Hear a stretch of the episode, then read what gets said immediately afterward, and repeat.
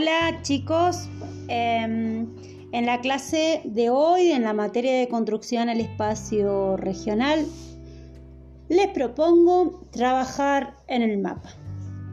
Van a tener un mapa de la provincia de Mendoza. Dentro de la provincia de Mendoza, ustedes van a observar que eh, se organiza por departamentos.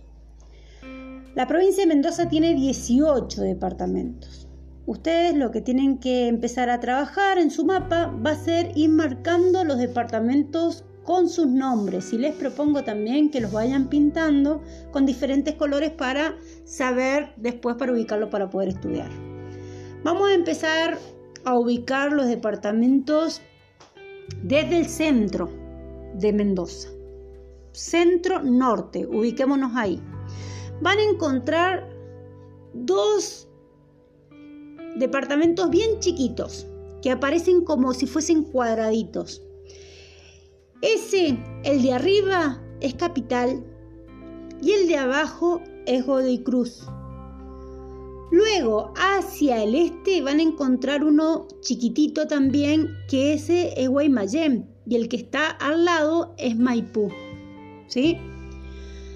Después nos vamos a ubicar en la parte norte y hacia el oeste, noroeste sería. Entonces nos vamos a venir hacia el sur. Vamos a tener departamento de las Heras, hacia el sur tenemos Luján de Cuyo, Tupungato, Tunuyán, San Carlos, San Rafael y Malargüe. Bien, ahora nos dirigimos hacia el este y vamos a tener el departamento de La Valle, el departamento de San Martín. Hacia el sur de San Martín van a ver uno que es bien finito y chiquito, que es el departamento de Junín. Abajo de Junín hacia el sur tenemos Rivadavia. Y hacia el este tenemos Santa Rosa. Al este de Santa Rosa tenemos la Paz. Ya está en el límite con la provincia de San Luis. Hacia el sur tenemos parte también del departamento de San Rafael y luego tenemos el departamento de General Alvear.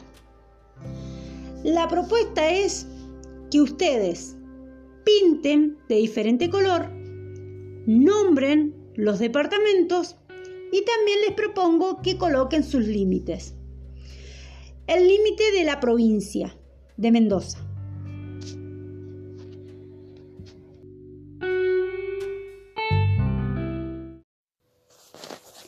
Los valores en el patrimonio cultural latinoamericano. En el patrimonio latinoamericano perviven distintas herencias, la cultural precolombina, el legado europeo colonial, la herencia criollo mestiza, así como el aporte de las diversas inmigraciones provenientes de disímiles países iniciadas a través de los siglos pasados. Ellas persistieron en diferentes escalas y magnitud, según la región.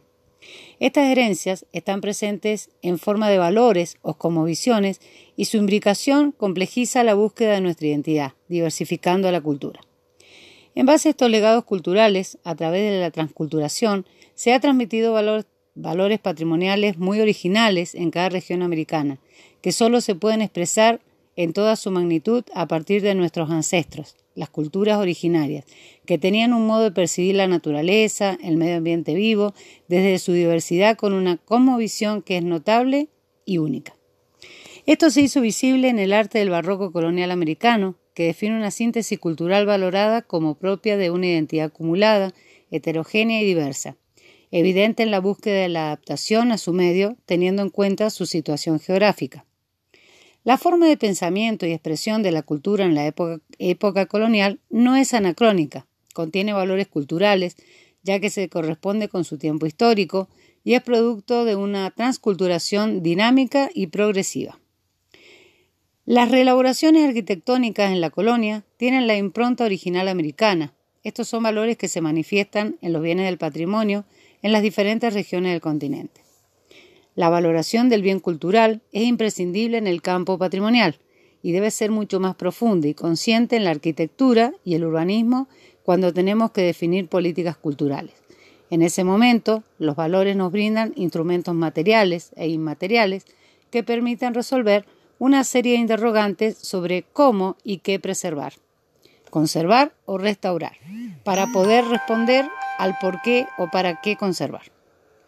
De este modo, se podrá ponderar los grados de intervención, modificación o destrucción posibles sin dañar el bien cultural.